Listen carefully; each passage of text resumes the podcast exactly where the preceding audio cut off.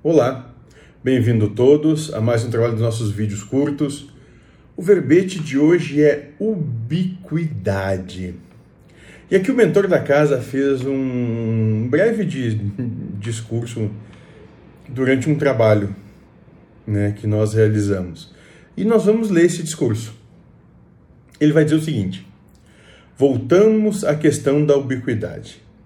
A grande massa de encarnados a esse planeta carrega apenas uma personalidade mergulhada no individualismo. Tanto é assim que, quando desencarnam, pensam estar na forma que até então estavam. Não se liguem tanto ao nome que o Espírito vem a dar, mas se ligue sim ao sentimento que lhes proporciona.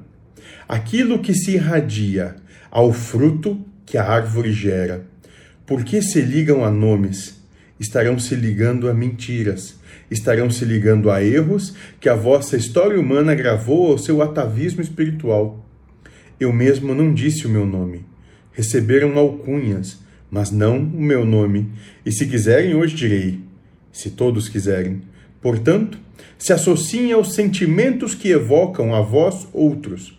Se vier um espírito que se associa à cura, se for nome A, B, C ou D, não importa pois espíritos se reconhecem pelo que sentem, né? E eu acho que aqui ele a mensagem que ele, que ele propõe aqui, né, vai vai muito além, vai no, no entendimento de que é, a começar pelo nome, nosso nome, né, é a primeira, talvez uma das primeiras manifestações do nosso, do nosso individualismo.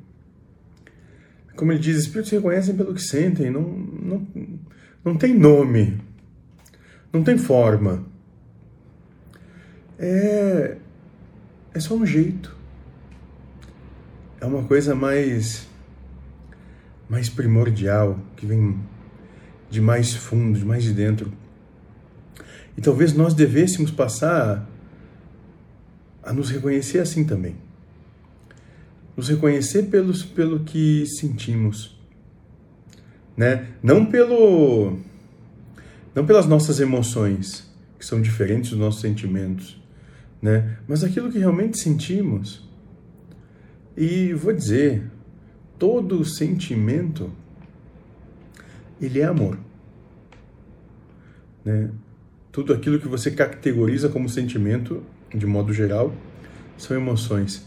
Mas o amor, ah, o amor é tudo. É tudo que é inexplicável.